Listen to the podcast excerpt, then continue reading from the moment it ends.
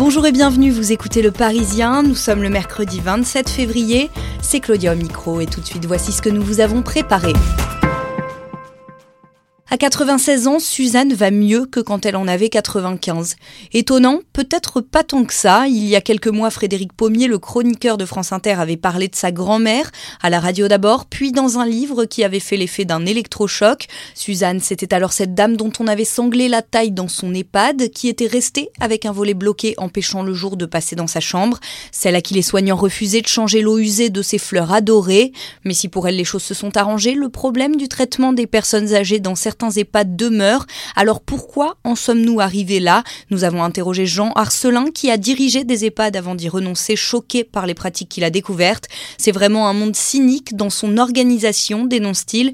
Il faut toujours faire des économies. À la fin de son expérience, l'ancien directeur avait un budget d'un euro par repas et par pensionnaire, alors que, payé 3000 euros par mois, l'EHPAD, lui, en dégageait 400 000 de bénéfices. Le 16 février 2015, elle a conduit son bébé de deux mois à l'hôpital car il avait de la fièvre. Depuis, Vanessa est accusée de maltraitance. Ilan souffrirait du syndrome du bébé secoué. L'enfant est alors placé en famille d'accueil, les parents en garde à vue et la descente aux enfers commence, nous raconte la maman. Quinze jours plus tard, Ilan leur est rendu, mais l'enquête judiciaire se poursuit. Et bien que l'hypothèse médicale la plus vraisemblable soit celle d'une anomalie neurologique chez l'enfant, Vanessa sera jugée le 4 mars et encourt 10 ans de prison. Elle a créé l'association Adikia qui regroupe 200 familles accusées de maltraitance qui clament leur innocence. Une ferme de 14 000 mètres carrés surplombant le parc des expositions. Incroyable et pourtant vrai, Paris va abriter la plus grande ferme urbaine du monde.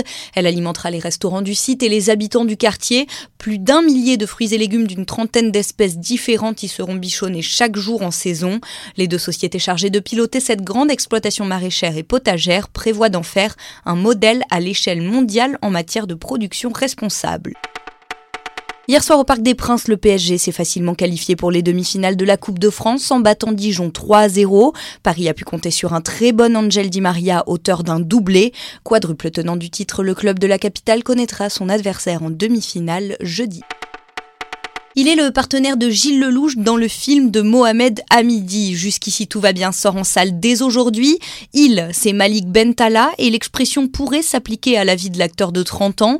J'avais imaginé que ma carrière se passerait comme ça dans mes rêves les plus fous, nous confie-t-il, mais de là à envisager que cela se produirait, le public a fait que le rêve est devenu réalisable.